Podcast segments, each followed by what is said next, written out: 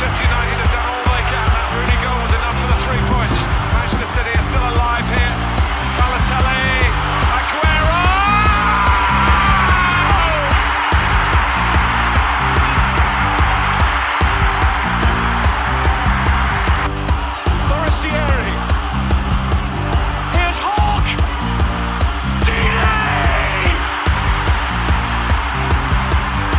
Einen wunderschönen guten Tag und herzlich willkommen zu Radio England. Ich bin Leon Kaminski. Und ich bin Robin Held. Ja, ich hatte bislang keinen wunderschönen Tag. Ich hatte nicht mal einen durchschnittlichen Tag. Ähm, wie ihr euch gerade denken könnt, es ist Sonntagnachmittag und ich komme gerade frisch aus Aston Villa 0, West Ham 1. Und ich glaube, wenn ihr die letzte Folge bis ans Ende auch gehört habt, dann habt ihr auch schon mich äh, prophezeien gehört, dass ich mir ganz sicher bin, dass das Punkt- und torlose West Ham auswärts bei Aston Villa ganz sicher die ersten drei Punkte einfahren wird. Und so ist es natürlich auch gekommen. Ihr könnt euch denken, meine Laune ist dementsprechend auf dem Tiefpunkt gerade angelangt.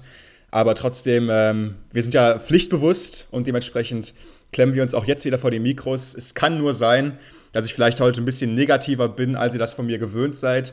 Deswegen äh, go easy on me, bitte keine böse Fanpost nachher. Ähm, ich bin hier gerade in besonderen Umständen reingekommen. Äh, ich kann mir trotzdem denken, deine Laune ist ein bisschen besser nach gestern, oder? Was war gestern? Gestern war Gladbach gegen Bayern, beziehungsweise in München. Also Bayern-Gladbach, so rum ist richtig. Ich sage das nicht ohne Grund, sondern wir waren zu Gast beim besten Team in Europa im Moment, zumindest beim formstärksten. Und wir sind da absolut baden gegangen, aber nur spielerisch. Denn das Ergebnis mit 1 zu 1 bin ich mega happy. Verläuft das Ding aber normal und hätten wir nicht Jan Sommer im Tor, verlieren wir das 4, 5, 6, 1. Deswegen, äh, meine Stimmung ist überragend. Es hält immer noch an. Und ich äh, kann aber verstehen, dass bei dir ein bisschen die Laune eher gedrückt ist. Nee, das äh, Schöne daran finde ich, alle Zuhörer konnten gerade schon in Stimmen hören, wie sich äh, quasi äh, ja einfach Unterschiede direkt äh, ausfindig machen lassen, nur wenn man die Stimmen anhört. Du kamst ja direkt rein wie, ja, ich bin hier gut drauf und so weiter. Äh, naja, ich würde sagen, wir starten einfach direkt mal rein. Es kann gut sein, dass wir nachher nochmal auf Aston Villa und Steven Gerrard zu sprechen kommen, weil ich mir da wirklich manches von der Seele reden müsste eigentlich. Dann ist eben die Frage, ob du mich lässt und ob wir noch genügend Zeit haben. Äh, mal schauen. Auf jeden Fall ähm, legen wir jetzt los mit dem ersten Spiel des vierten Spieltags. Und das war eine sehr spannende Paarung, weil die Mannschaft von Ralf Hasenhüttel, der FC Southampton, hatte Man United zu Gast. Ja, genau, Man United, das letzte Woche so furios aufspielte gegen den großen Rivalen Liverpool und dort auch gewann. Und jetzt eben die Auswärtsreise nach Southampton ist irgendwie ein Spiel gewesen mit Stolpergefahr, ne? Ja, schon. Also ich habe ja auch gesagt, das ist immer gefährlich, wenn du diese unglaubliche Euphorie hast, dann gegen einen in Anführungsstrichen Durchschnittsgegner der Premier League anzutreten, die auch immer eklig sind in solchen Spielen, das ist undankbar. Aber wir äh, fangen erstmal vorne an. Lass uns über die Aufstellung kurz quatschen. Wir haben das letzte Mal sehr, sehr intensiv gemacht bei United und wir können es diesmal abkürzen, weil, wenn ich mich nicht irre, ist das exakt dieselbe Elf wie letzte Woche. Ja, absolut. Also, das heißt dann, dass Harry Maguire nach wie vor draußen sitzt, der etatmäßige Kapitän und auch CR7 auf der Bank schmollt. Und ähm, ich glaube, schmollen ist auch das richtige Wort für ihn, weil dann äh, ging, ging natürlich schon wieder die ganzen Bilder rum, ähm, wie er die Gesichter äh, macht auf der Bank.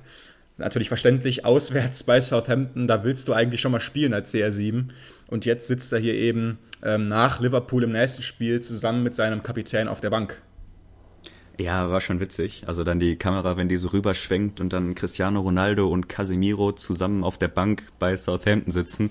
Also hat ja auch einfach Schmunzlerpotenzial. Ähm, ich finde, es, es ging noch. Ich finde auch, dass er im Moment, wenn er reinkommt, einen ziemlich, ziemlich guten Eindruck macht. Ich finde nicht, dass Ja. das irgendwie kontraproduktiv ist oder er sich da hängen lässt.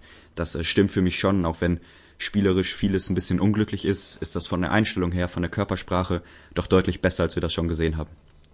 Jetzt mal Hand aufs Herz. Ich weiß, ähm, passt gerade nicht ganz eigentlich zu unserem Spiel, was wir jetzt eigentlich besprechen wollten, aber glaubst du, CR7 wird noch seinen Wechsel bekommen in diesem Transferfenster? Gerade ist ja zum Beispiel Neapel heiß im Gespräch.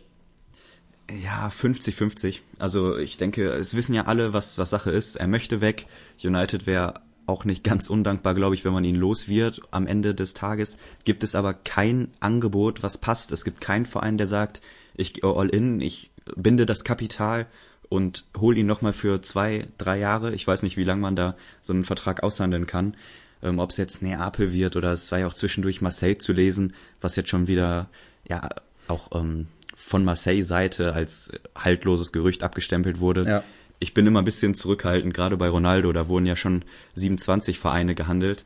Ähm, ich glaube, es wird schwierig für ihn, einen richtig guten Vertrag zu bekommen, aber ich glaube, wenn er hinterher auf Geld verzichtet und United vielleicht auch noch äh, ein bisschen Anteil übernimmt, kann es noch zu einer Laie kommen oder einem ja, fester Verpflichtung, aber ganz, ganz schwierige Situation und ich glaube, alle sind froh, wenn dann der erste Neunte endlich durch ist.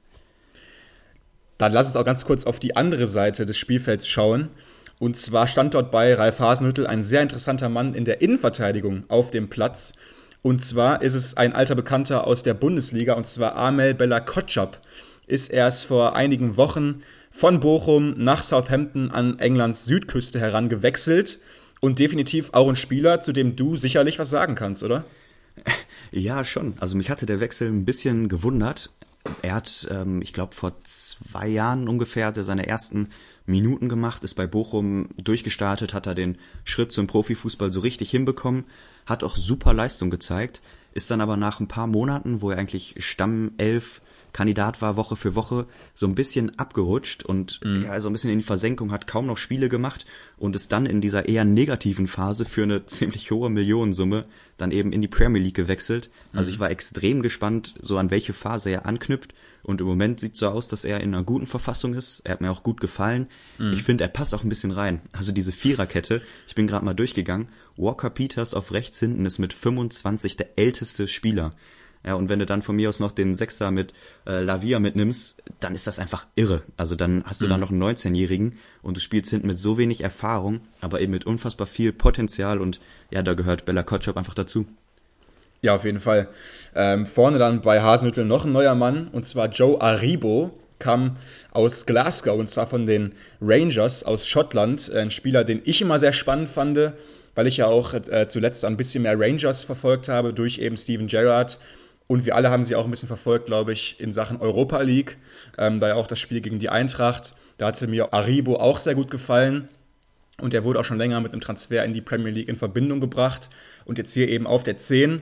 Hat mir auch sehr gut gefallen, schon mal äh, im Vorhinein, sage ich das schon mal. Ähm, und ja, irgendwie eine spannende Mannschaft wieder von Hasenhüttel. Er schafft es immer wieder, Abgänge zu kompensieren und neue spannende Spieler reinzubringen. Und es war alles angerichtet für ein sehr interessantes Spiel. Und ich muss sagen, erste Halbzeit war da nicht ganz so, wie ich es mir vorgestellt hatte.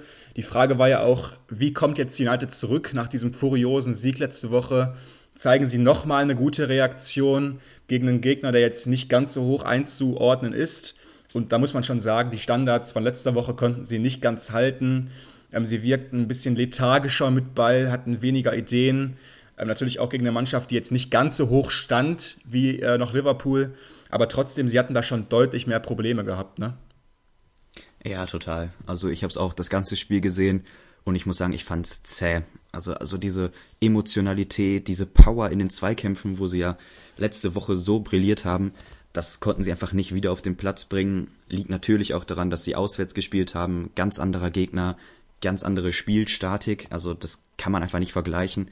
Trotzdem muss man sagen, dass das eher wieder an das alte United erinnert hat. Sie waren zwar relativ stabil als Team, das sah jetzt nicht richtig schlecht aus, aber gerade offensiv, also diese genialen Momente, da hat man dann doch sehr lange drauf gewartet und deswegen würde ich sagen, dass wir so in der detaillierten Besprechung eigentlich direkt mhm. Richtung zweite Halbzeit springen können, weil da wurde es dann das erste Mal richtig stark und das Tor, ich glaube, da können wir drüber quatschen, es war das 1 zu 0 für United durch Bruno Fernandes und das war mal ein richtig geiler Treffer. Nicht nur wie er es ausspielt, sondern der Abschluss, Volley in die Ecke.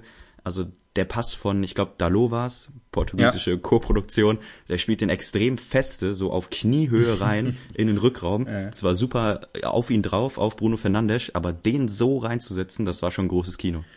Ja, eigentlich ein unangenehmer Ball, ne? Weil die Höhe, die ist äh, zu tief für einen richtigen Volley, aber zu hoch für einen normalen Abschluss mit dem Spann zum Beispiel.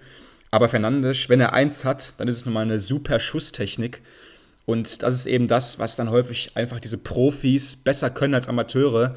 Die haben auch ein Urteilsvermögen in einer Sekunde. Er weiß genau, wie er diesen Ball spielen muss, um eine Chance zu haben, dass er irgendwie aufs Tor geht.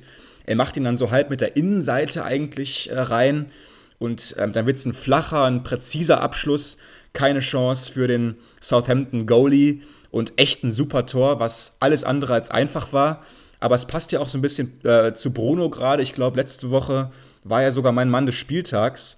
Ähm, diese Woche eben alles in allem nicht ganz so überragend, aber trotzdem das Tor ist nun mal einfach ein sehr wichtiges gewesen und er geht im Moment voran, auch ohne CR7 wieder vor ihm in der Startelf. Ja, absolut. Gerade diese Torschützen, die immer mal wieder das 1 zu 0 machen, ist ganz spannend, wenn man sich da mal ein bisschen mit beschäftigt, sind das bei den meisten Teams immer dieselben, die diese ersten wichtigen Treffer erzielen. Und dazu gehört er bei United auch definitiv dazu. Aber wir müssen noch mal ein bisschen negativer über United auch sprechen, konnten sie jetzt aber gar nicht so viel dafür, denn vier Minuten später, in der 59. Minute, gab es eine ziemlich große Aufregung. Ich muss sagen, ich hatte es auch gar nicht mehr so im Kopf, mhm. aber als wir gerade noch mal drüber gequatscht haben, noch mal die Bilder angeschaut haben, das ist eigentlich schon ein ziemlich großes Thema. Worum geht's? Es war ein Handspiel von McTominay mhm. und nicht eins, nicht zwei, sondern drei in einer Aktion. Also ihm springt bei einer ziemlich auch ähm, komischen Situation, weil der Spieler von Southampton, der Stürmer, will eigentlich aus dem Strafraum raus. Also McTominay läuft zum eigenen Tor hin und dann in dem Moment, wo beide aneinander vorbeilaufen, prallt der Ball zwischen den Beinen hin und her und McTominay nimmt halt dreimal Hand in dieser Aktion. Ja. Ich glaube, am Ende geht er auch noch gegen den Arm vom Southampton-Spieler. Aber das, also es war wirklich kurios und gerade der erste Kontakt, das ist ein Elfmeter. Also für mich gibt es eigentlich keine zwei Meinungen. Wenn du die Bilder siehst im mhm. Nachhinein, mhm muss es Strafstoß geben. Ja, also für mich war da auch entscheidend wirklich, wie oft der Ball durch seine Armberührungen ähm, die Richtung geändert hat. Und es ist ja wirklich ganz häufig der Fall, ähm, der, der Ball prallt gegen den Arm, aber verändert die Richtung kaum irgendwie oder der Körper wäre eh im Weg gewesen und so weiter. Aber hier war es wirklich ein reines Hand- bzw. Armspiel und für mich dann noch dreimal, das ist ein ganz klarer Elfmeter, hat mich auch sehr überrascht, dass nachher der Videoschiedsrichter auch nicht mal das für, für nötig gehalten hat, sich die Szene nochmal anzuschauen. Also es wurde sofort weitergewunken. Der Kommentator ähm, war sich auch ganz sofort, ganz schnell sicher. Ähm, und ich war das wirklich überhaupt gar nicht, weil für mich war es wirklich eher ein Handspiel und dann eben auch sehr glücklich für United, weil dann hättest du sofort wieder ähm, den Elver kassiert und wahrscheinlich auch den Ausgleich. Und das sind dann eben auch so spielentscheidende Szenen, die dann eben hier in dem Fall für dich gegangen sind mit einer Portion Glück nach meinem Geschmack. Aber trotzdem ähm, hatten sie eben dieses Glück und am Ende bringen sie es dann auch über die Zeit. Viel mehr gibt es da auch eigentlich gar nicht zu besprechen. Vielleicht ist es jetzt so ein bisschen die Frage, was wir eher daraus ziehen aus diesem Spiel. Ähm, 1-0 gegen Southampton gewonnen. Ähm, dreckiger Sieg, würde man wahrscheinlich sagen. Natürlich nichts gegen dieses äh, ja, epische Spiel gegen Liverpool letzte Woche. Aber es kann nun mal nicht ähm, jede Woche Spektakel sein. Und wenn sie wirklich äh, nach vorne kommen wollen in der Liga, auch tabellarisch, dann brauchen sie nun mal auch diese knappen Erfolge, ähm, auch in Spielen, wo man danach sagt, ui, da hatten sie ein bisschen Glück. Ja, genau, das sind ganz, ganz wichtige Punkte. Und mindestens genauso wichtig ist, dass du dich ein bisschen stabilisierst, auch in den Ergebnissen. Wenn du jetzt diesen extremen Ausschlag nach oben hattest mit letzte Woche, dass man jetzt nicht wieder mit dem kompletten Gegenteil reinstartet und eine 4-0-Niederlage gegen Brighton drin hat, sondern dass man eben hier auch wieder drei Zähler sammelt. Und wenn es am Ende ein enges Spiel ist, ist auch egal. Aber Hauptsache, du hast jetzt nicht diesen Ausschlag nach unten direkt danach. Mhm man hat mit derselben Elf gespielt, es kommt ein bisschen Ruhe rein. Man hat das Gefühl, dass hinten, gerade mit Varan und Martinez, die finden sich langsam. Also, dass du so ein bisschen jetzt drauf aufbauen kannst, eine erste Elf findest. Ich glaube, das sind jetzt so in der nächsten Zeit wirklich wichtige Schritte. Mhm. Und vielleicht noch äh, zum Spielverlauf. Es gab nämlich dann zwei Einwechslungen, über die müssen wir irgendwie naturgemäß sprechen. Einmal Ronaldo kommt diesmal wesentlich früher, spielt über 20 Minuten, auch in einer sehr wichtigen Phase des Spiels. Mhm. Plus zweite Einwechslung, 80. Minute, Casemiro kommt rein für Elanga, bedeutet Premier League Debüt. Wir haben schon letzte Woche viel über den Transfer an sich gesprochen. Vielleicht jetzt auch nochmal, du hast ihn jetzt das erste Mal so gesehen. Meinst du, es wird einen großen Unterschied machen, wenn er daneben Eriksen steht, anstatt McTominay? Ja, für mich schon.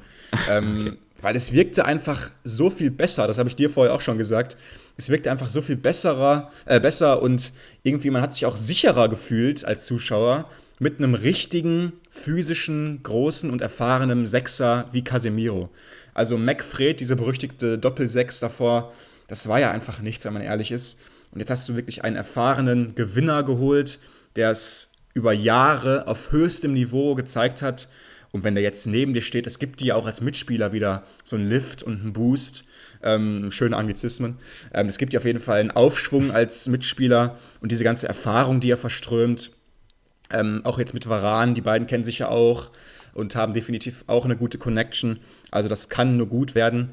Wie gesagt, ähm, wenn es was gibt an diesem Transfer, was irgendwie negativ äh, zu besprechen ist, dann ist es noch ähm, die Transfersumme und das dahinterstehende Gehalt, was eben alles in allem ein sehr großes Paket für United wird, aber trotzdem rein spielerisch. Die 15 Minuten, die er jetzt hatte auf dem Feld, du hast schon gesehen, der Mann wird dem Team Stabilität geben.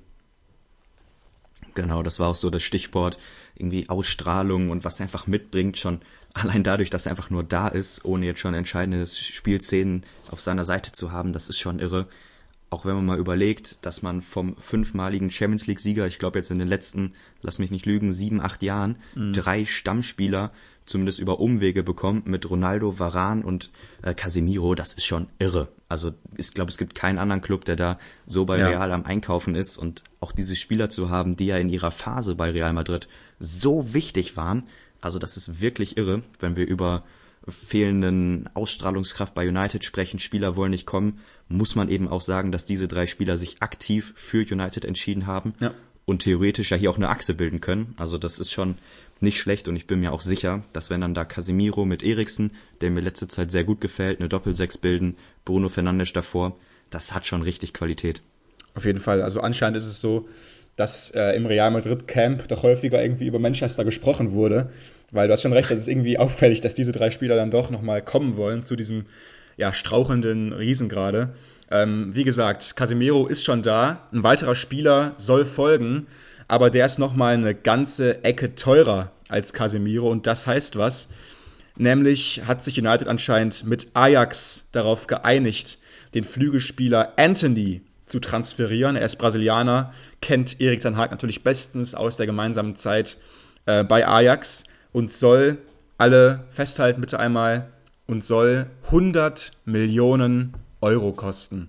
Wir haben mal wieder einen dreistelligen Millionentransfer wohl zu vermelden demnächst in der Premier League. Und das für Anthony. Unfassbar.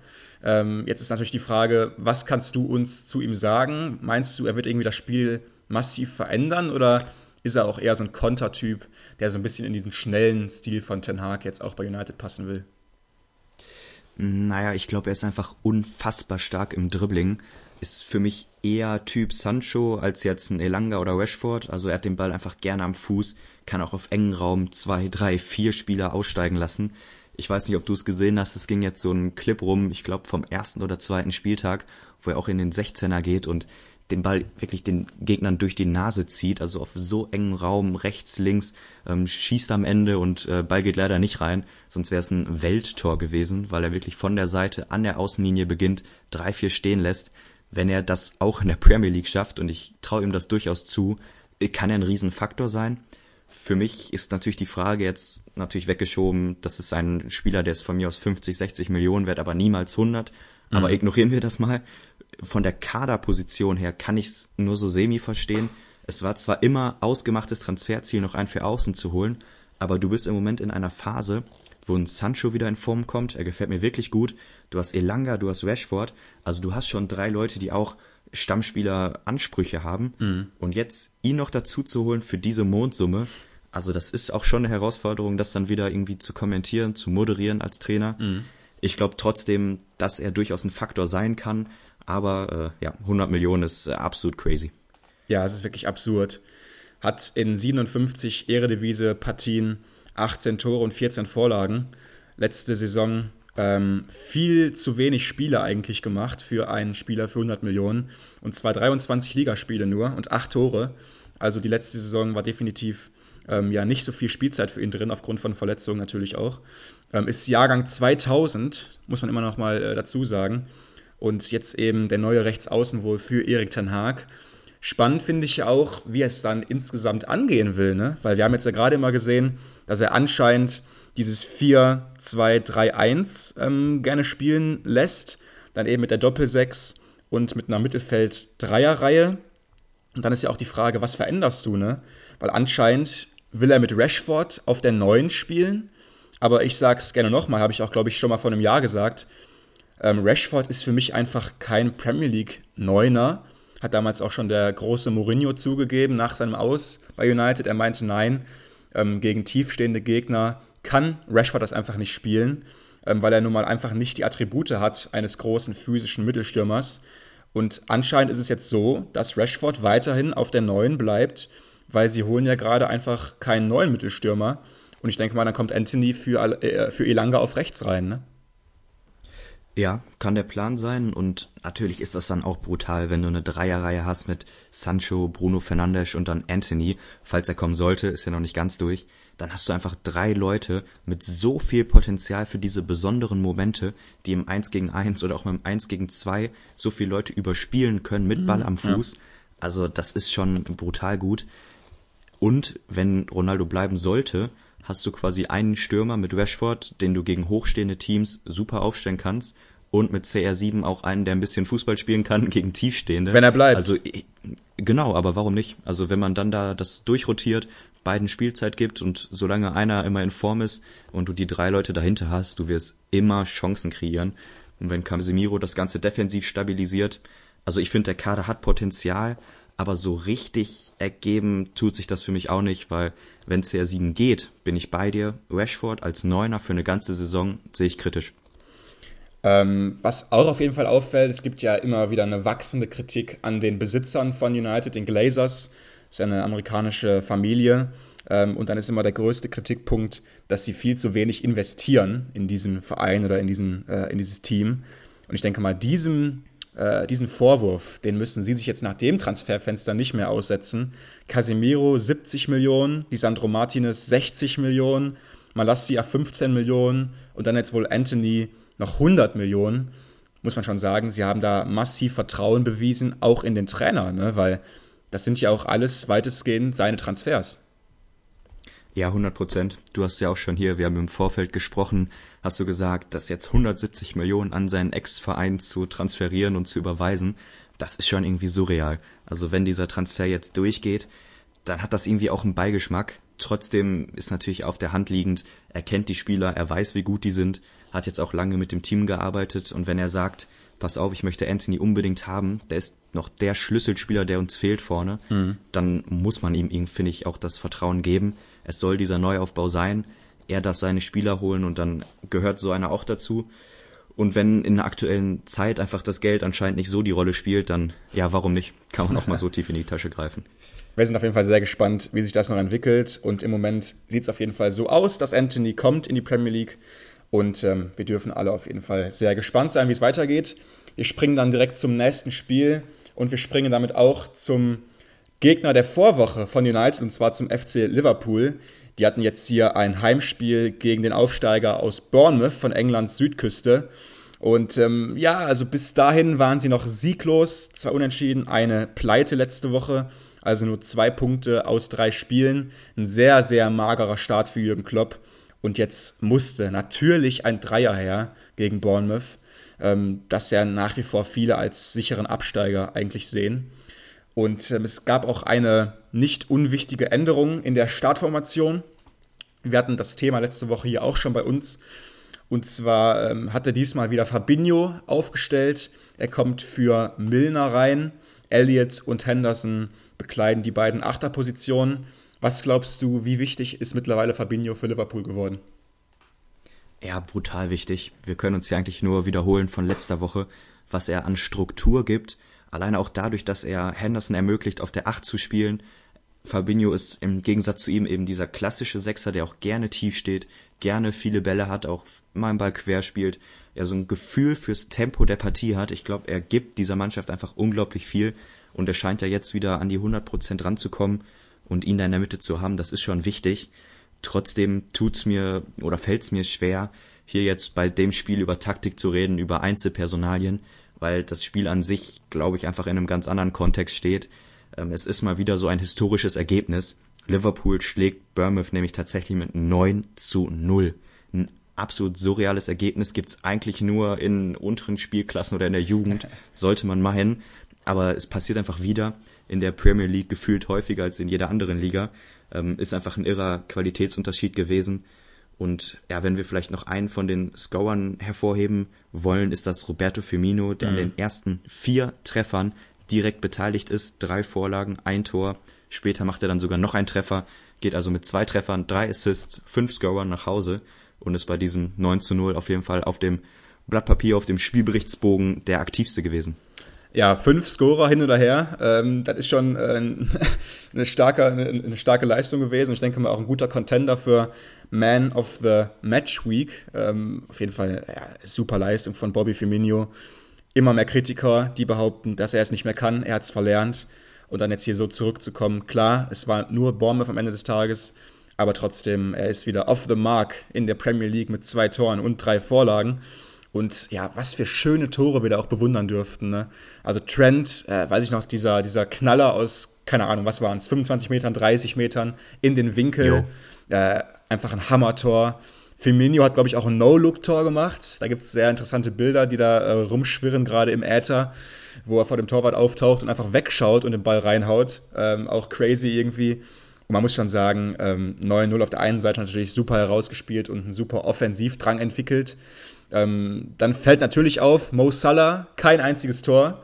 Also Matchplan super aufgegangen von Bournemouth. Mo Salah 90 Minuten aus dem Spiel genommen. Herausragend. nee, Spaß beiseite. Also, wie kannst du in der Premier League neun Tore kassieren? Was sind darauf deine Antworten?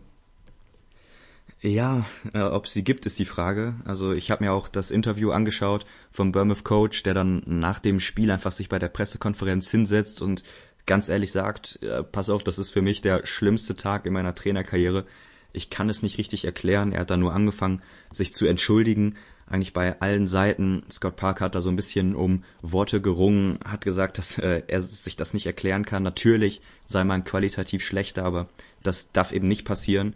Und er hat jetzt auch nicht da angefangen, sportlich drüber zu diskutieren. Ich glaube, das ist auch falsch, da jetzt in die Taktik zu gehen, zu sagen, ja, hier hatten wir Pech, da haben wir eine falsche Entscheidung getroffen wenn du 9 zu 0 verlierst und vor allem nach sechs Minuten schon 2-0 hinten liegst, mhm. dann, dann reden wir über die Basics. Also das darf dir nicht passieren. Du musst dann über Zweikämpfe reinkommen, du musst dir gelbe Karten abholen, du musst hinten dann von mir aus mit 5, 6, 7 Mann auf der letzten Linie spielen. Aber das darf dir nicht passieren. Mhm. Also man stelle sich vor, man ist Bournemouth-Fan kauft sich ganz motiviert beim ersten großen Gegner eine Karte, fährt auswärts nach Liverpool und guckt sich dann zu, wie die 9 zu 0 äh, abgeschlachtet werden. Also das darf dir nicht passieren. Ja, Bournemouth nach wie vor nicht auf dem Abstiegsplatz. Und jetzt denken sich viele, hä, wie geht denn das? Die haben doch gerade das 9-0 verloren, weil sie eben von ihren vier Spielen auch schon eins gewonnen haben. Und ich denke, es wird auch kein überraschen, dass es gegen Aston Villa war. Ähm, du merkst, es bildet irgendwie alles so, so, eine, so, eine, so ein gutes Fundament für das Ende dieser, dieser Folge nachher, in dem wahrscheinlich noch etwas hitziger über Villa diskutiert wird.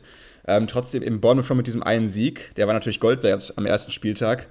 Ähm, und jetzt hier eben so abgeschlachtet worden gegen Liverpool. Wahnsinn. Ähm, ja, ich denke mal, die, die Liga-Tauglichkeit, die Frage, die musst du dir auch ganz klar stellen. Ne? Ja, schon. Aber mich würde mal interessieren, du hast mich ja auch so ein bisschen in diese Richtung geschubst hier. Woran hat's denn gelegen? Also würdest du sagen, da sind ein, zwei Personalentscheidungen, die komplett falsch waren? Glaubst du, dass man da taktisch viel früher irgendwie den Bus parken muss? Was glaubst du, was war so der Fehler, dass so ein Ergebnis zustande kommen kann?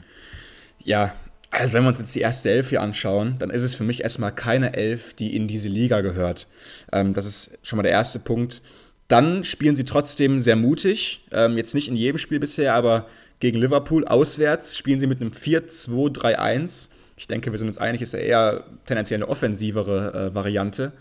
Und das ist schon mal vielleicht mutig, vielleicht naiv, würden manche sagen. Und dann hast du es richtig gerade gesagt, nach sechs Minuten legst du 2-0 hinten, dann musst du für mich parken. Dann musst du einfach nur noch die großen Kerls äh, aufs Spielfeld schicken. Dann wird hart gespielt, dann wird es unschön, tut mir leid, aber du darfst dich einfach nicht abschlachten lassen als Aufsteiger, weil es ja auch moralisch für dich so ein Rückschlag ist ähm, und ähm, ja, einfach desaströs. Und diese Lücken nachher auch sind echt die Basics. Ähm, du musst lernen, wieder die Ketten ähm, eng zu halten, zu verschieben als Mannschaft. Ähm, einer für den anderen muss laufen und die Lücken schließen und so weiter und so fort. Die absoluten Basics. Und so ist man auch absolut für mich nicht ligatauglich. Ähm, eine ganz spannende Statistik ist auch noch, dass Bournemouth jetzt schon nach vier Ligaspielen mehr Tore kassiert hat als der FC Chelsea in der ganzen Saison 2004, 2005. Damals haben ähm, sie nur 15 Tore kassiert in dieser Meistersaison unter José Mourinho und Bournemouth, Bournemouth jetzt schon 16 äh, nach vier Ligaspielen. Fand ich sehr vielsagend und ähm, auf jeden Fall sehr spannend, was jetzt aus ihnen wird. Ob sie jetzt im letzten Spiel mit einer Siebener Kette spielen, ähm, was meinst du? Nein, natürlich nicht. Sie werden irgendwie versuchen, wieder an ähnliche Leistungen ranzukommen wie am ersten, zweiten Spieltag. Ich glaube, es geht jetzt darum, Ruhe reinzukriegen, weil nach so einem Ergebnis, du musst irgendwie wieder Sicherheit aufbauen. Ich glaube, es ist wichtig, dass im nächsten Spiel vielleicht die ersten zwei, drei Aktionen von jedem Einzelspieler mal funktionieren, mhm. dass du wieder so ein bisschen dir irgendwie Selbstverständnis erarbeitest, weil das tut einfach auch mental schon richtig, richtig weh. Ja, du liegst in der Halbzeit 5-0 hinten und der Gegner hört eben nicht auf, sondern du gehst mit neun Stück nach Hause. Es wird fast zweistellig. Ich glaube, jeder, der mal so hoch verloren hat, der weiß, dass das doch sehr weh tut. Gerade wenn du dir eigentlich auch Chancen ausrechnest. Also das äh, war einfach eine bittere Geschichte. Trotzdem in so einer Situation gegen Liverpool spielen zu müssen, wo die mm. zu Hause spielen mit so viel Wut im Bauch. es gibt ja mal dieses Bild vom angeschlagenen Boxer, das stimmt einfach. Also wenn du Leute hast, die eigentlich Qualität haben, aber so ein bisschen am Wackeln sind, viel medial auf den Kopf geschlagen bekommen und denen wurden Sachen vorgeworfen und sie sind überhaupt nicht wieder tauglich, äh, City ist ihnen entrannt und was ich alles gelesen habe, mm. dann gegen die spielen zu müssen, das war auch undankbar. Ich glaube, Roberto Firmino hatte so viel Spaß am Fußball wie lange nicht mehr. Auch ein Elliot hat seine Spielfreude gezeigt. Luis Diaz fand ich auch sehr gut, mm. gerade im Abschluss. Also da machst du einfach nichts. Also mit der mit der Qualität, die du dagegen stellen kannst. Einfach eine richtig unangenehme Aufgabe und am Ende, ja, wollen sie wahrscheinlich das Ergebnis so schnell wie es geht vergessen. Deswegen äh, wollen wir auch gar nicht zu lange drauf rumhacken. Vielleicht gibt's ja nächste Woche dann schon wieder schönere Sachen zu berichten. Ebenfalls gewonnen hat schon das angesprochene Manchester City. Das ist die dritte Partie, die wir heute in der Analyse uns angucken wollen. Ähm, City gewinnt 4 zu 2 gegen Crystal Palace. Aber lass uns mal vorne anfangen. In der Formation, wir haben so ein bisschen die klassischen Themen ähm, mit Grealish, der die ersten Spieltage viel Spielzeit bekommen hat, jetzt eher wieder von der Bank zugucken muss, Mares und Foden auf Außen und Bernardo Silva. Das ist der erste Punkt, den ich hier ein bisschen aufmachen möchte. Es gab immer wieder Wechselgerüchte, die sind auch noch nicht ganz vom Tisch. Wie würdest du die Situation einschätzen und wie wichtig ist er für City? Ja, extrem wichtig, keine Frage. Ich denke mal, er ist einer von Peps Lieblingsspielern, spielt eben diesen ganz klassischen Pep-Fußball. Klein, ist wendig, hat eine Technik, passsicher, verliert eigentlich nie den Ball. Und das ist ja auch Peps oberstes Credo. Und ich glaube, ihn zu verlieren, würde ihn schon richtig schmerzen. Ähm, diese drei Abgänge bisher, also Gabriel Jesus, Sinchenko und Sterling, das konnte er, glaube ich, schon irgendwie verschmerzen. Aber wenn er jetzt seinen geliebten Bernardo Silva verliert, wäre das schon für ihn äh, ja, ein, ein Schlag. Aber so, also jetzt auch hier wieder ähm, zentraler Punkt gewesen für mich im Spiel. Sie geben ihm in den ganz engen Situationen gefühlt immer den Ball, weil er auch immer damit was machen kann. Und er hat auch immer das richtige Auge für den freien Raum und den, und den Mitspieler. Ich muss schon sagen, einfach ein Taktgeber. Und wenn du auch einfach so spielintelligente Spieler hast, wie ähm, Silva oder auch ein De Bruyne, ein Rodri, die ja auch immer das richtige Gefühl haben, was sie jetzt gerade machen sollen. Sollen sie ins Risiko gehen? Sollen sie den langen Ball spielen, diagonal? Oder sollen sie ihn einfach mal behalten und nochmal hinten rumspielen? Dann macht es es natürlich auch einfacher, als Trainer so einen, so einen Fußball zu spielen, wie sie es machen. Und diesen Stil hat Silva auch schon mitgeprägt die letzten Jahre, ganz sicher. Ja, in jedem Fall. Ich finde auch diese Entscheidungsfindung, diese Qualität im richtigen Zeitpunkt abzuspielen, im richtigen Zeitpunkt mal das Dribbling anzusetzen, das ist auch was, da wird fast noch zu wenig drüber gesprochen und ich glaube, Bernardo Silva ist da einer, der da ziemlich nah an der Perfektion ist. Vielleicht noch ganz kurz, ähm, aktueller Stand ist meines Wissens nach, dass Barcelona schon großes Interesse hat. Auch Bernardo Silva kann sich gut vorstellen, dahin zu wechseln, aber wir kennen das Dauerthema, Barcelona hat kein Geld, jetzt mittlerweile auch wirklich, wirklich nicht mehr. Das ist wohl aktuell nicht zu realisieren. Bist du dir sicher? Ähm, da müssten, ja, ich würde es nie ausschließen. Ja. Ich glaube, das wäre naiv, dieses Transferfenster. Mhm. Aber falls Barcelona nochmal jetzt drei, vier, fünf Spieler los wird, wer weiß, könnte das nochmal heiß werden. Aktuell eher nicht. Mhm. Plus, zweiter Interessent ist wohl Paris Saint-Germain da hat äh, ja, Bernardo Silva wohl nicht so riesen Bock drauf. Also die werden in der Lage, die Summen um die 100 Millionen, habe ich auch gelesen, äh, auf den Tisch zu legen. Aber ja, dafür möchte er sich nicht mit City überwerfen, vor allem weil auch Pep Guardiola gesagt hat, ähm, ja, er muss bleiben. Also aktuell so kurz vor Ende finden wir keinen neuen. Das ist eigentlich keine Frage und es gäbe kein konkretes Angebot. Auch das wird natürlich ein bisschen dazu passen, mhm. dass Barcelona einfach im Moment finanziell dazu nicht in der Lage ist. Bedeutet, wahrscheinlich kann City ihn behalten und das wäre ein wirklich großer Segen. Ja, ich denke mal, Pep würde sich schon freuen. Ähm, da lass es doch direkt reingehen, einfach ins Spiel. Und ich muss sagen, es hat mich richtig interessiert. Ich habe mir auch von allen Spielen an diesem Samstagnachmittag genau dieses ausgesucht, weil Palace sowas wie der Angstgegner ist von Man City. Das letzte Auswärtsspiel im Etihad konnten sie noch mit 2-0 gewinnen in der letzten Saison. Das war richtig furios. Und deswegen war ich mega gespannt, wie es jetzt hier äh, läuft, weil diese Mannschaft, die liegt Pep einfach nicht so richtig, habe ich das Gefühl. Es ist eine Mannschaft, die man gar nicht so richtig beschreiben kann in drei Attributen, wenn du weißt, was ich meine. Ähm, mhm. Also die haben Schnelligkeit vorne drin, die haben trotzdem auch eine gewisse Physis. Dann hast du mit zum Beispiel einem Ayu auf rechts einen Spieler, der irgendwie ein untypischer Winger ist, weil er viel zu groß und bullig fast schon ist, aber der sehr unangenehm zu bespielen ist. Ein Ducouré im Mittelfeld äh, auch nicht schön und eben drei sehr große Innenverteidiger. Dann noch ein Ese auf links. Für mich im Moment einer der ja, besten Spieler in der Liga mit seiner Form. Und das macht, dann auf, das macht dann ganz schnell ein richtig starkes Team aus. Und das hat man ja auch sofort gesehen. Das ist eine Mannschaft, die gerade absolut auf einer Wolke schwebt weil sie ging ganz, ganz früh doppelt in Führung. Genau so sieht's aus. Es war nämlich nicht der erwartete Start von City mit ganz viel Kontrolle, sondern sie mussten zwei relativ frühe Gegentore schlucken in der vierten und 21. Minute. Einmal ein Eigentor von Stones und ein wirklich schöner Kopfball von Anderson, aber beides Standards. Und du hast schon gesagt, da bringt Crystal Palace einfach viel mit. Gerade die drei Innenverteidiger sind da zu nennen. Und dann macht es City auch nicht gut, haben in der Situation vielleicht ein bisschen Pech. Aber du musst sagen, genau das hat wahrscheinlich auch Crystal Palace vorgehabt. Bei Standards eklig sein, hinten mhm. solide stehen. Und der Matchplan von Vieira ist viel eher aufgegangen als der von Pep. Und dieses 2 zu 0, das hatte ja auch erstmal bis zur Halbzeit Bestand. Und das war schon eine große Überraschung, weil City eben es nicht geschafft hat, so richtig gut ins Spiel zu kommen. Ja und dann immer wieder in dem richtigen Moment am Anfang nochmal in der Mitte der ersten Halbzeit dann eben diese Treffer. Also das sah schon tief, der Schock. Ja, und City hat mir in der ganzen ersten Halbzeit absolut nicht gefallen. Sie wollten so spielen wie immer, Ballbesitz basiert ähm, und dann über die Außen, aber es hat gar nicht geklappt. Ähm, ich habe auch das Gefühl gehabt, Patrick Vieras Matchplan hat perfekt funktioniert, wurde auch perfekt ausgeführt und 2-0 in der ersten Halbzeit äh, gegen Crystal Palace Pep war keineswegs glücklich, sage ich dir, weil es auch einfach mega schwer ist, zurückzukommen gegen diesen Gegner. Ähm, und dann ist es aber eben einfach eine Weltklasse-Mannschaft. Ich denke, wir könnten es fast so abkürzen. Sie liegen 2-0 hinten, gewinnen nachher noch 4-2, gewinnen die zweite Halbzeit damit mit 4 0. Eben angesprochener Silva eben äh, mit dem Dosenöffner äh, macht das 1-2 in der 53. Und dann kommt der heilige Haaland, dann kommt Hattrick Haaland Erzähl uns doch mal ein bisschen, was du an diesen drei Toren von Haaland am besten fandest. Puh, ähm, ja, sehr offene Frage. Gute Frage. Ich würde sagen, dass er einfach in diesem Spiel auch mit diesen Treffern gezeigt hat, dass er diese ganze Palette drauf hat. Also wir haben ein Kopfballtor, ja, ja.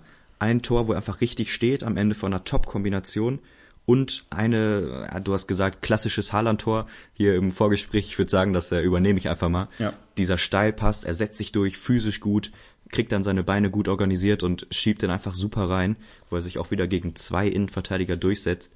Das war so der Klassiker, aber er hatte eben nicht nur dieses Tor, sondern auch die beiden anderen. Und er hat so viel Power reingebracht, auch nach den Toren, diese Torjubel. Ja, es geht mir nicht darum, wie er jubelt oder so, aber dieses, dieser Gesichtsausdruck, dieses Brennen in den Augen, diese, ja, ich weiß nicht, diese letzte Überzeugung, ich finde, die bringt er mit wie kein anderer. Und wenn du dann drei Tore machst beim 4-2-Sieg, ja, was willst du sagen? Also der macht einfach ein mega, mega Match, mhm. ist der wichtigste Mann vorne, gerade als ähm, City dann umgestellt hat. Sie haben in der 60. Gündogan und Alvarez gebracht und dafür Cancelo und Mares rausgenommen. Bedeutet, dann sind da vorne wirklich viele mit Qualität rumgelaufen. Aber der, der immer wieder am Ende stand der Kombination, ist dann eben Erling Haaland, macht gerade beim Kopfballtor auch das, was er vorher noch nicht so gut konnte, dieses richtig stehen mit dem Kopf, mit Überzeugung hingehen. Also, ja, Top-Leistung. Was, was soll man kritisieren? Ja, und auch Top-Punkte von dir irgendwie. Da muss ich jetzt erstmal nochmal durchkommen. Also erstmal muss ich sagen, Haalands drei Tore, da war alles dabei. Wie gesagt, drei ganz verschiedene Tore irgendwie. Alles gezeigt, was er, was er drauf haben muss. Und das letzte Tor war eben das Haaland-Tor für mich, weil er mit Platz vor sich agieren kann, mit Geschwindigkeit äh, auf den Torwart zuläuft, den sehr guten Abschluss auch wählt, überhaupt nicht irgendwie überhastet, sondern sehr ruhig und äh, auch gewählt, wie gesagt. Dementsprechend Haalands drei Tore haben für mich alles gehabt, was du brauchst für einen Mittelstürmer. Dann die Auswechslungen haben für mich wirklich Wunder gewirkt. Zuerst Gündogan, der nochmal eine ganz andere ähm, ja, Spielart reingebracht hat mit seinen vertikalen Pässen. Hat davor ziemlich gefehlt, wenn ich ehrlich bin. Und Alvarez, der jetzt auch seine Spielzeit hier bekommt, nachher auch mit der Vorlage für, ha äh, für Haaland bei einem von seinen Toren, hat für mich auch sehr gut gewirkt weil er auch ein ganz neues Element ist. Ne? Also er ist ja ein Spieler, der ist überall gefühlt in der Box, macht viele Wege, ist sehr lauffreudig, aber auch irgendwie mit einem guten Auge für die Mitspieler. Ähm, auch schwer so zu beschreiben, aber trotzdem Alvarez überzeugt bislang sehr. Ja, gerade wenn er reinkommt, das macht er richtig gut.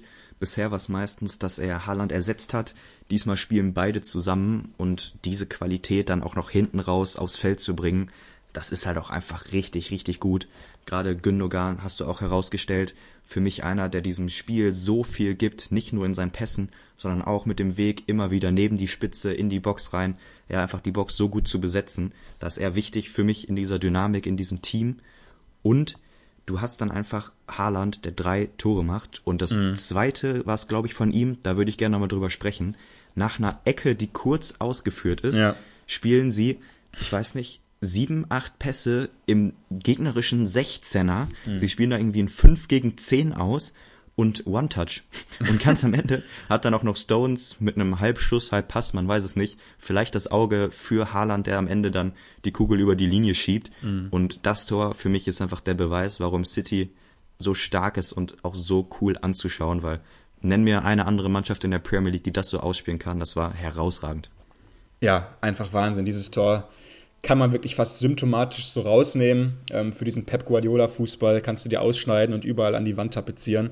Das ist es wirklich, was er haben will. Und wie gesagt, wenn du dann eben diese Spiele auch zur Verfügung hast, die lassen es auch so einfach aussehen. Ne? Und dann gewinnst du das Spiel halt am Ende noch locker, fast schon, äh, mit 4-2. Und das sah in der Halbzeit ja wirklich mal gar nicht so, so aus.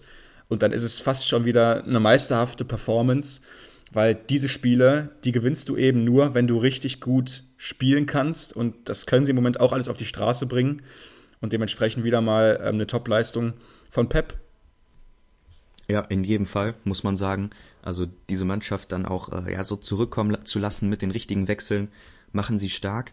Ähm, wenn du jetzt so auf das Spiel zurückschaust, was wäre so das, was überwiegt? Ist es die Anfälligkeit und dieses Ungefährliche in der ersten Halbzeit, was wir, finde ich, in den letzten Jahren von City gar nicht so kennen? Also wo sie irgendwie nicht schaffen, so richtig die Kontrolle zu kriegen, die Box zu besetzen, das war alles sehr zäh. Sie kassieren zwei Standardtore, wo sie schlecht verteidigen. Mhm. Gerade beim andersten Kopfball ist kein Mann zugeteilt. Also auch wirklich unnötige Fehler, auch in der Zuordnung. Oder überwiegt das, was in der zweiten Halbzeit passiert ist, diese unfassbare Power nach vorne? Was ist so in deinem Kopf? Wie schätzt du City im Moment ein? Ähm, ist für mich ein zweigeteiltes Schwert, weil ich muss schon sagen, die erste Halbzeit war erschreckend schlecht. Und vor allem die Schwächen, die du gerade schon angesprochen hast, diese Standardschwäche zum Beispiel, das sah echt ähm, alarmierend aus. Also wie frei Andersen da war, null Zuordnung, null Wille, irgendwie den Kopfball zu gewinnen. Und das brauchst du auch einfach in der Premier League generell, aber auch in großen Spielen nachher in der Champions League. Diesen absoluten Willen. Und den können sie ab und zu defensiv, nach meinem Gefühl, nicht ganz so entwickeln. Aber dann nachher haben sie eben trotzdem die Galligkeit, die du ja auch als Spitzenteam immer wieder neu entwickeln musst, um dann zurückzukommen und in einem nicht einfachen Spiel nachher die zweite Halbzeit mit 4-0 zu gewinnen. Also wie gesagt, für mich die erste Halbzeit echt fast schon beängstigend, wenn ich Pep gewesen wäre, aber dafür die zweite umso überzeugender. Und ja, also ich glaube, wir beide sind uns jetzt schon wieder einig, dass sie Meister werden. Wenn sie Arsenal irgendwie übertrumpfen sollten, die ja gerade auch eine sehr gute Form abgeben. Liverpool zeigt sich auch wieder erstarkt, aber ich glaube, dieses Man City, das musst du auf jeden Fall schlagen auf die Distanz. Und ich glaube, da werden sich andere Teams auch äh, wieder schwer tun. Aber ich sag schon mal so: Champions League da schießt du dann nachher vielleicht keine vier Tore mehr, aber die 0-2 oder das, das 0-2 bleibt erstmal bestehen. Und ähm, ich kann schon wieder mir vorstellen, so Halbfinale, Viertelfinale, die großen Spiele gegen die Big Boys, da werden sie sich wieder schwer tun. Ja, und gerade wenn sie das defensiv nicht in den Griff kriegen. Also von mir aus lass uns nochmal das Newcastle-Spiel mit reinnehmen und diese erste Halbzeit.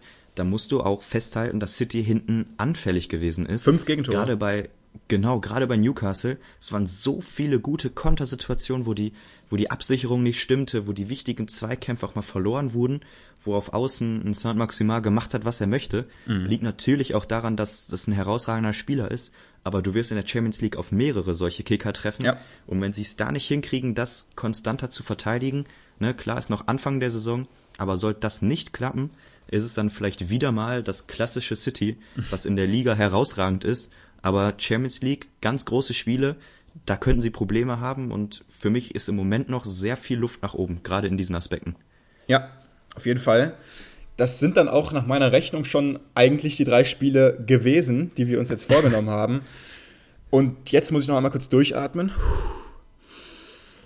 Weil jetzt geht es dann auch schon ähm, zu meinem Thema. Ich kann es ja mal kurz vereinnahmen. Und zwar ist es einfach gerade die Situation bei meinem Club Aston Villa, die mehr und mehr besorgniserregend ist. Ich hoffe, ich ähm, darf mal kurz hier das äh, Mikro übernehmen und an mich reißen kurz, ähm, weil es einfach wirklich furchtbar ist. Also Steven Gerrard kam vor zehn Monaten rein in den Job und folgte auf den Villa-Fan Dean Smith. Und ihr merkt, ich hole gerade schon zu so einem Rundumschlag aus, aber das muss ich einfach mal kurz. Also wie gesagt, zehn Monate her, Steven Gerrard wird der neue Aston Villa-Trainer und ersetzt Dean Smith, ein Mann, den ich sehr verehrt habe und auch nach wie vor unglaublich schätze weil er in einer sehr schwierigen Zeit in der zweiten Liga übernommen hat, ähm, hat wieder eine Kultur in den Verein gebracht, die es uns Fans auch ermöglicht hat, den Verein wieder zu lieben und irgendwie ähm, ja, positiv ihm gegenüberzustehen. Hat dann fast schon das Wunder vollbracht und ist aufgestiegen mit diesem Verein. Ähm, ich glaube, nach Platz 12, wo er übernommen hat im Winter, sind sie echt noch aufgestiegen durch die Playoffs. Du hast einen Kapitän gehabt mit Jack Grealish, der Villa-Fan war, einen Trainer, der Villa-Fan war. Ähm, es war fast ein Märchen. Die erste Saison war dann sehr schwierig, weil die Transfers auch alle nicht so eingeschlagen haben, aber Dean Smith konnte Villa eben in der Premier League halten. Das zweite Jahr war dann eine richtig starke Verbesserung, wo sie echt lange Zeit an den Top Ten gekratzt haben, am Ende nur ganz knapp ähm, dran vorbei geschlittert sind. Ich glaube, sie wurden Elfter oder Zwölfter. Echt eine sehr gute Saison gespielt. Und Dean Smith hat die vorhandenen Spieler auch besser gemacht. Natürlich auch Jack Grealishs herausragende Saison die dann am Ende auch ähm, kulminiert ist in seinem 100 Millionen Transfer zu Pep Guardiola und Man City. Und das bleibt natürlich nach wie vor so ein bisschen auch der Einschnitt bei Aston Villa in den letzten Jahren, der Jack Grealish-Abgang. Weil wenn du nur mal einen Verein, ein Team auf eine Person zuschneidest und die dann geht, egal für was, äh, ja, egal was da für, für Geld reinkommt in die Kassen, dann ist es auf jeden Fall immer schwierig, den zu ersetzen. Und dann ähm, ja, waren Dean Smiths Tage auch gezählt in der letzten Saison, weil dann auch einfach die Leistungen immer schwächer wurden. Ähm, sie haben fünf Spiele in Folge verloren und Steven Gerrard ist reingekommen, hat das Team stabilisiert, ähm, hat ja vorher bei den Rangers eben ähm, einen Titel gewonnen in der schottischen Liga und damit Celtics Vorherrschaft zumindest vorübergehend beendet. Ist dann nach Villa gekommen, hat die ersten Spiele eben allesamt gut bestritten, hat sie weggeführt von den, von den Abstiegsrängen, aber dann ähm, ließen die spielerischen Leistungen doch stark nach. Und dann war es eben immer eine Thematik und Narrativ von wegen, ich brauche hier mehr Zeit, ich muss meine Spieler in den Verein bekommen. Und die Villa-Fans wollten ihm auch so ein bisschen diesen Vertrauensvorschuss geben, obwohl wir alle massiven Zweifel hatten an seiner Kompetenz als Trainer, die er wirklich bislang noch nicht genug für uns unter Beweis gestellt hat. Jetzt ist ein ganzer Transfersommer passé. Er hatte Möglichkeiten en masse, hat seine Spiele auch in den Verein bekommen. Seinen guten alten Freund Coutinho, den ähm, ja, ich auch kritisch schon äh, längere Zeit sehe, weil er für mich weit über sein Zenit heraus ist und auch einfach nicht mehr die Leistung ähm, ja, zeigen kann, die er äh, ja, zeigen will häufig. Suboptimal und eben ein Kamera. Das war es dann schon fast mit großen Transfers. Und jetzt sind wir vier Spiele drin in der Saison und er hat drei Spiele verloren. Und für mich ist die Zeit auch fast schon wieder am Ende für Steven Gerrard, weil du einfach seit einem Jahr spielerisch überhaupt keine Verbesserungen siehst. Und ähm, er wirkt immer sehr, sehr tough in seinen Interviews, hat er wohl eine ausgefeilte Kommunikationsstrategie an die Hand bekommen, dass er eben sehr hart sein oder wirken soll, dass er so ein bisschen oldschool auftreten will.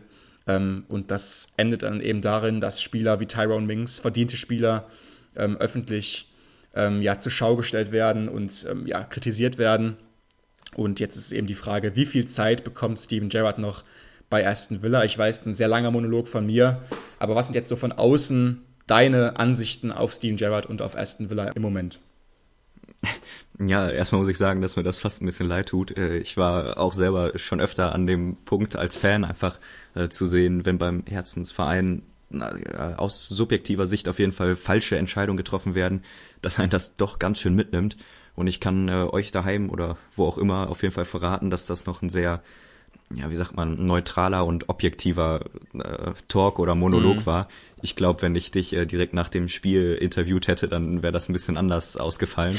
Ähm, das, da waren die Emotionen, finde ich, noch ganz äh, gut rausgehalten. Deswegen vielleicht nochmal kurz zur Situation.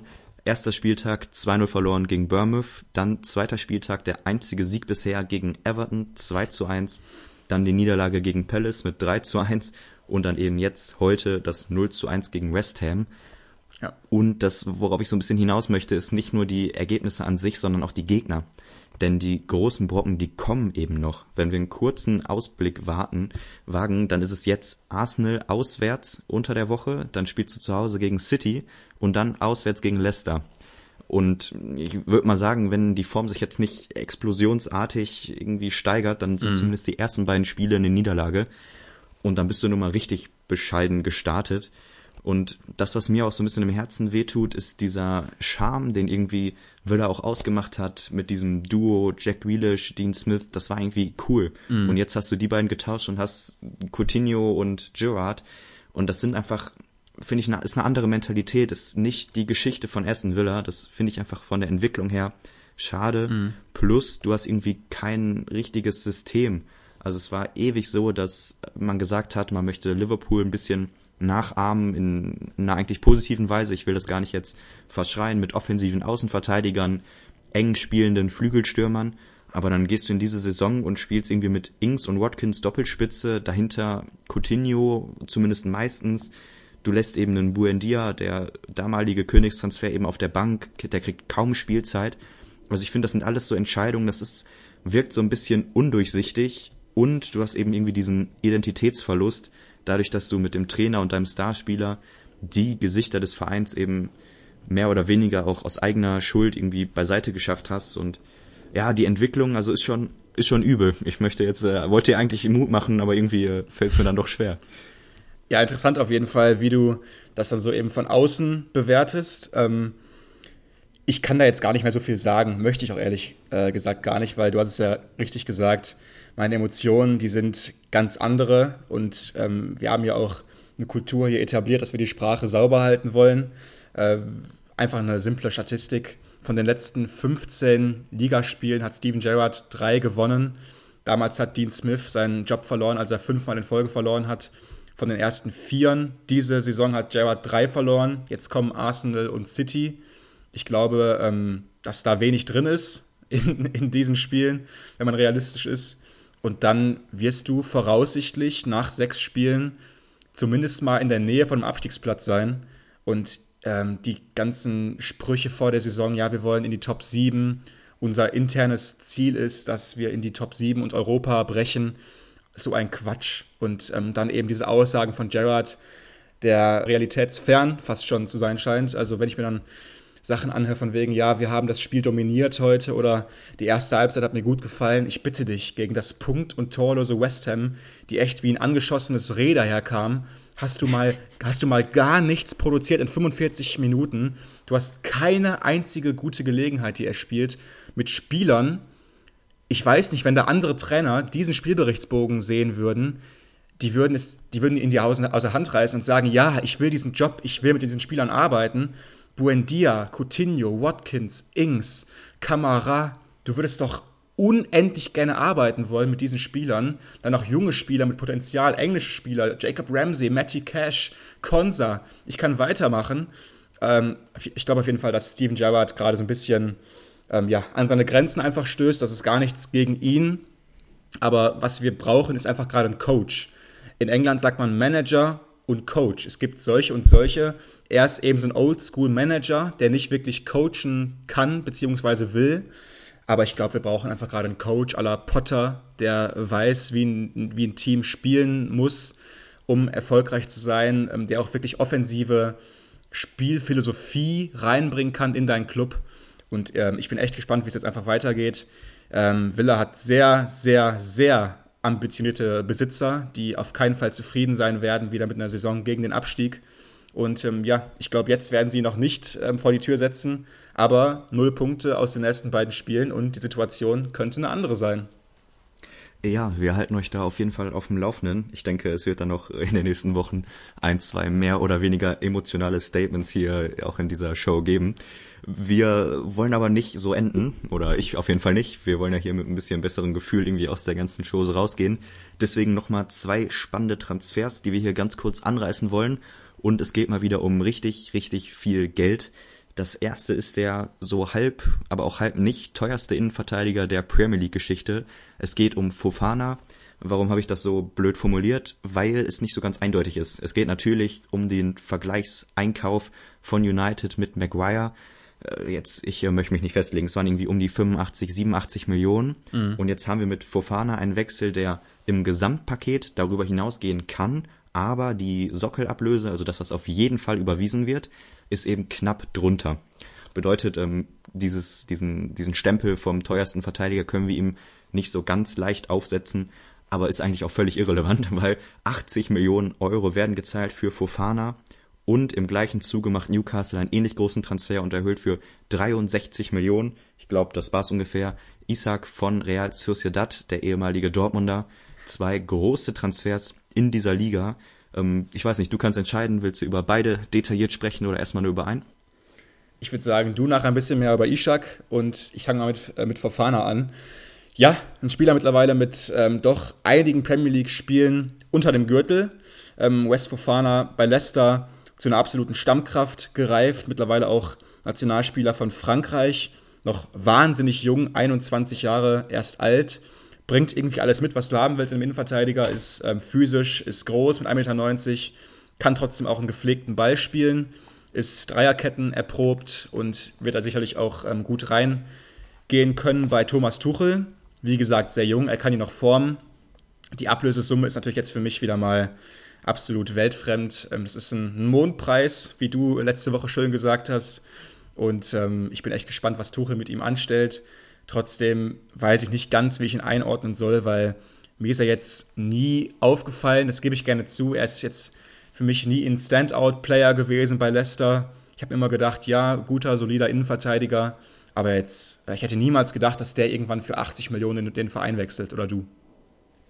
Jein. Also ich finde, er hatte eine Phase, wo er unglaublich stark war, aber das ist jetzt auch schon wieder anderthalb, zwei Jahre her. Er hatte dann kurz drauf eine wirklich heftige Verletzung, wo er lange raus war. Hm. Und ich finde, seitdem hat er diesen außergewöhnlichen Standard einfach nicht mehr. Er ist ein guter, sehr guter Premier League Verteidiger, keine Frage. Passt gut rein, spielintelligent, wird zu Tuchel passen, wird im Team auch funktionieren. Alles keine Diskussion, aber es geht eben irgendwie um die Wertschätzung in Form dieser Ablöse. Das ja, passt, finde ich, einfach nicht, nicht richtig zusammen. Mhm. Ähm, ja, machen wir einfach erstmal einen Punkt hinter. Ich würde äh, sehr gerne, hast du schon gesagt, über Isaac reden. Isaac, Ishak, ich weiß es nicht, werden wir Ishak, die nächsten Wochen rausfinden. Oder? Äh, kann gut sein. Ist ja. auf jeden Fall Schwede, kommt jetzt eben von Real Sociedad, ist damals bei Dortmund gescheitert, aber seitdem eine herausragende Entwicklung. Ich bin großer, großer Fan und ich finde diesen Transfer super. Also ich, ich lehne mich hier einfach mal so weit aus dem Fenster. Es ist kein richtig klassischer Neuner, ist eher so ein schlachsiger Typ, der technisch sehr gut ist, hat einen unglaublich intelligenten und präzisen Torabschluss, bewegt sich gut, kann Doppelspitze spielen, kann alleine spielen, macht viele Tore. Ich habe immer wieder gerade die Topspiele in Spanien gesehen, als er gegen Barcelona gespielt hat, gegen Real Madrid. Er hat einfach auf diesem Top-Niveau schon gezeigt, dass er mithalten kann, dass er ein wirklich guter Stürmer ist. Und so, so einem Spieler, dem gehört die Zukunft. Also der kam schon damals, ich weiß nicht, mit 16, 17, 18 Jahren immer wieder mit großen Vorschusslorbeeren in die Presse rein und er hat jetzt einfach mhm. einen zwar über Umwege, aber sehr guten Weg gemacht und ihn jetzt in der Premier League zu sehen, ähm, muss natürlich sich mit Wilson messen, der auch sehr gut in die Saison reingekommen ist, Ähm, darum wird's gehen. Aber ich traue es ihm zu und ich, ich finde es ein Megatransfer. Natürlich sind das auch große Geldsummen, aber es ist noch einer, wo ich am ehesten sage, der könnte das wert sein.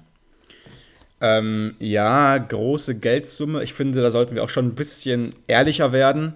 Wir haben ja letzte Woche noch Newcastle gelobt, glaube ich, für ihre ähm, doch im Vergleich zu ihren Verhältnissen eher konservative Transferpolitik.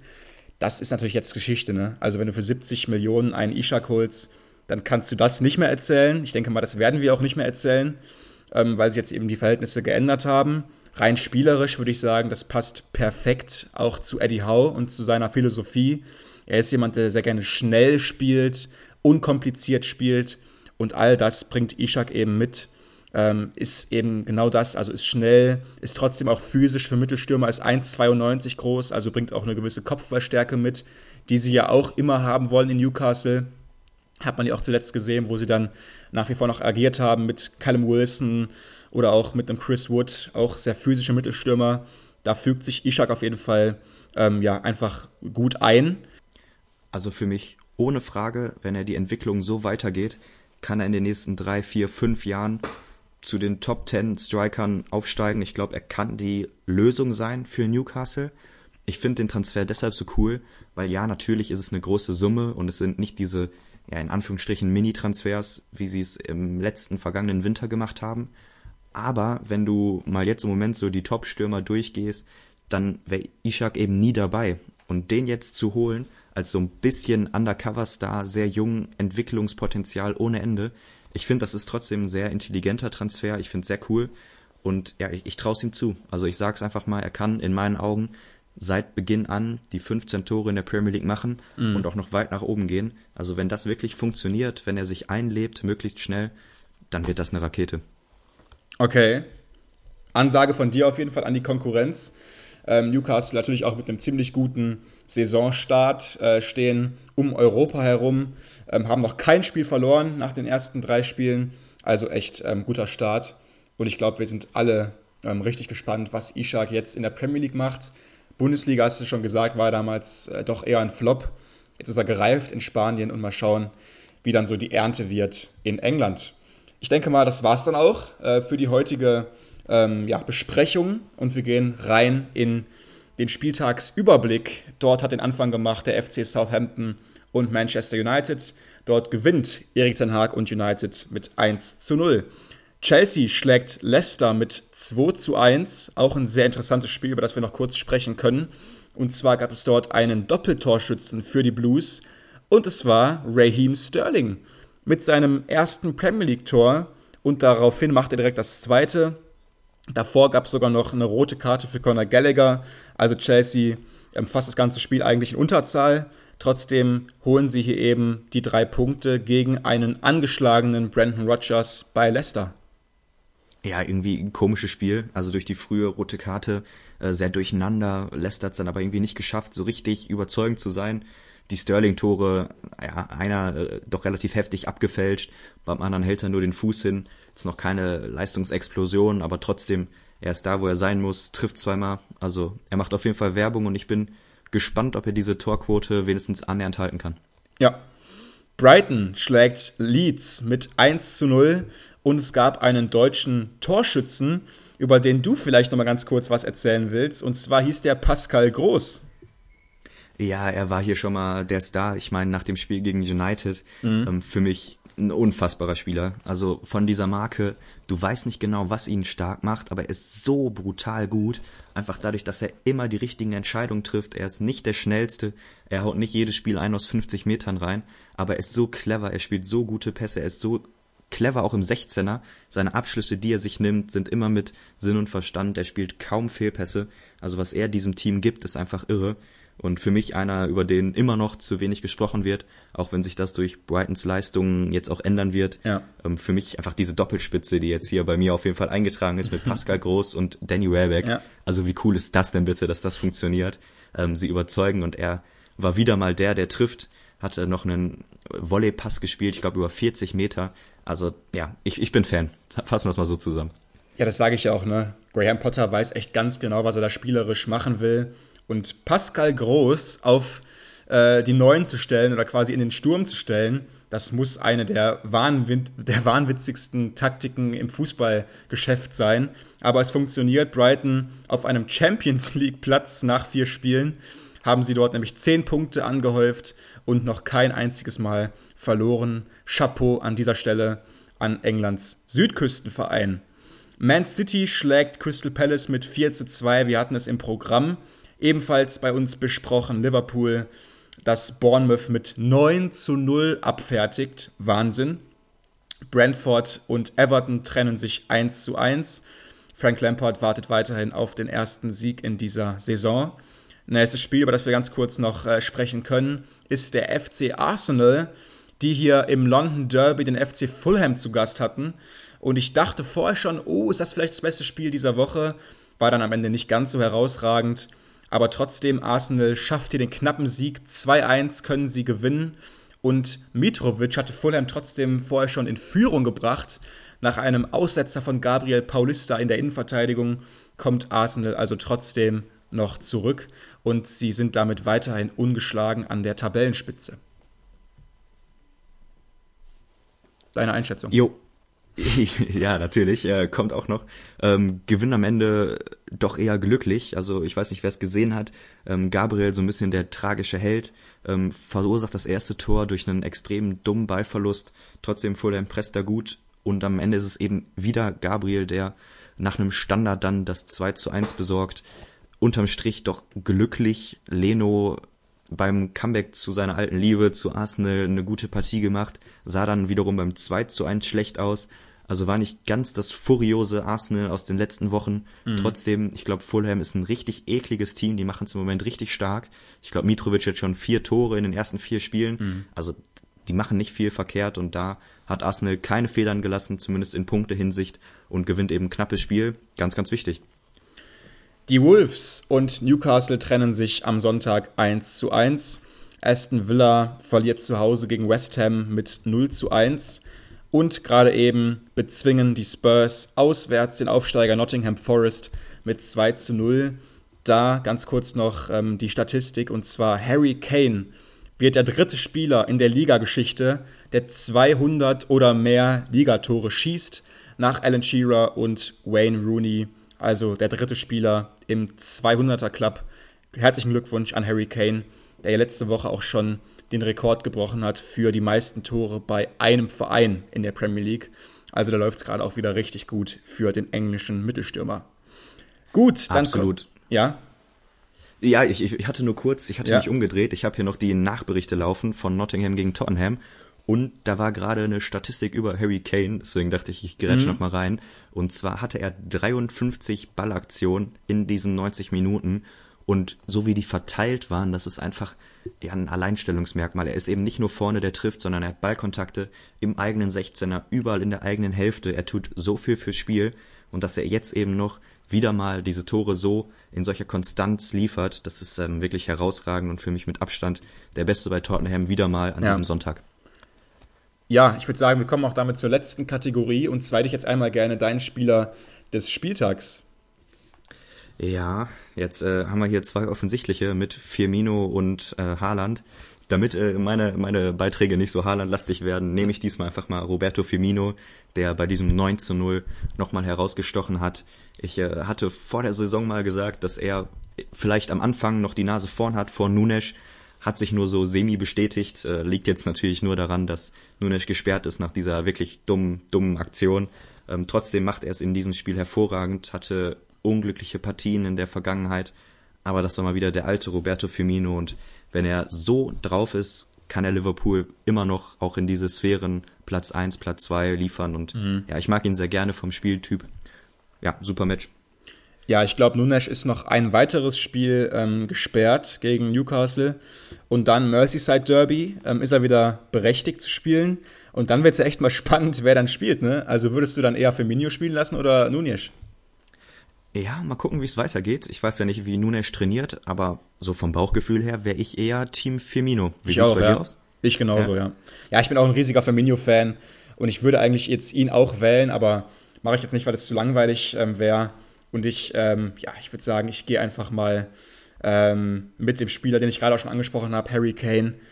Es sind einfach Wahnsinnsrekorde, die er gerade aufstellt. Das läuft für mich nach wie vor etwas zu weit unter dem Radar der Medien. Das ist einfach wirklich ein Fabelstürmer. Kann man schon fast so sagen. Also ein Alan Shearer hat ja Legendenstatus und auch zu Recht. Ein Wayne Rooney wahrscheinlich noch mal mehr. Und jetzt kommt ein Kane daher, äh, bei einem Verein, der eben nicht Meister geworden ist, der nicht dominant ist in der Liga. Und trotzdem schafft er es Jahr für Jahr da irgendwie immer ähm, ja, 20 plus Tore zu schießen. Und jetzt bricht er eben auch die ganzen Rekorde, die er ja auch immer äh, brechen wollte. Er hat es jetzt geschafft. Und ich finde einfach nur ähm, ja, super, dass er sich jetzt da auch in die Geschichtsbücher einträgt. Ne? Glaubst du, dass er wechselt? Also schon mal kurzer Vorausblick. Nee. Schon dieses, ja, lass uns kurz ausholen. Dieses Transferfenster war Bayern wohl schon dran, aber finanziell nicht realisierbar. Mhm. Angeblich ist man in, im nächsten Sommer in einer ziemlich guten Position. Mhm. Harry Kane möchte Titel gewinnen. Bayern sucht noch diesen spielenden Neuner. Er wird perfekt reinpassen. Ja. Glaubst du, dass das eine Option ist? Schwierig für mich, ähm, weil, ja, kommt auch jetzt drauf an, auf die, auf die Vertragsdetails und so weiter und so fort. Bei Bayern läuft es ja gerade auch ziemlich gut, ohne diesen richtigen äh, Mittelstürmer. Da wird man jetzt abwarten müssen, wie die Saison bei ihnen ausgeht, ob sie wirklich Titel holen oder es am Ende wieder nicht so äh, rund läuft. Jetzt auch die Frage, was macht Tottenham unter Conte? Schaffen sie es mal eine, eine Trophäe zu holen und einen Pokal oder wirklich mal lange oben dran zu bleiben? Also noch viele Fragezeichen für mich. Klar ist, er ist ein Ausnahmestürmer, er würde auch die Bundesliga bereichern. Ähm, ich kann es mir einfach im Moment gerade nicht vorstellen, aber wer weiß, ähm, auf jeden Fall eine sehr spannende Thematik auch das Ganze. Ich würde sagen, wir machen jetzt so langsam mal hier einen Deckel drauf. Wir sind wieder viel zu lang geworden. Aber das passiert uns einfach immer häufiger, merke ich, dass wir uns irgendwie einfach so äh, verquatschen, weil es auch einfach so viel zu besprechen gibt und es dann auch so viel Spaß macht. Ähm, es war nicht so eine ganz einfache Folge, um die vorzubereiten, weil es so viele Nebenschauplätze überall gab.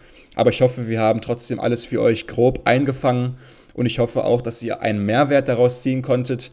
Wenn euch diese Episode gefallen hat, dann abonniert uns natürlich sehr gerne, ähm, erzählt unseren oder erzählt euren Freunden und unseren zukünftigen Hörern vielleicht doch mal, ähm, dass es uns gibt. Ähm, würde uns natürlich auch sehr freuen.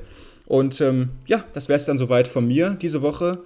Jetzt kommt ja eine englische Woche auf uns zu. Da könnt ihr auch mal gespannt sein, ähm, wie das so ausgeht.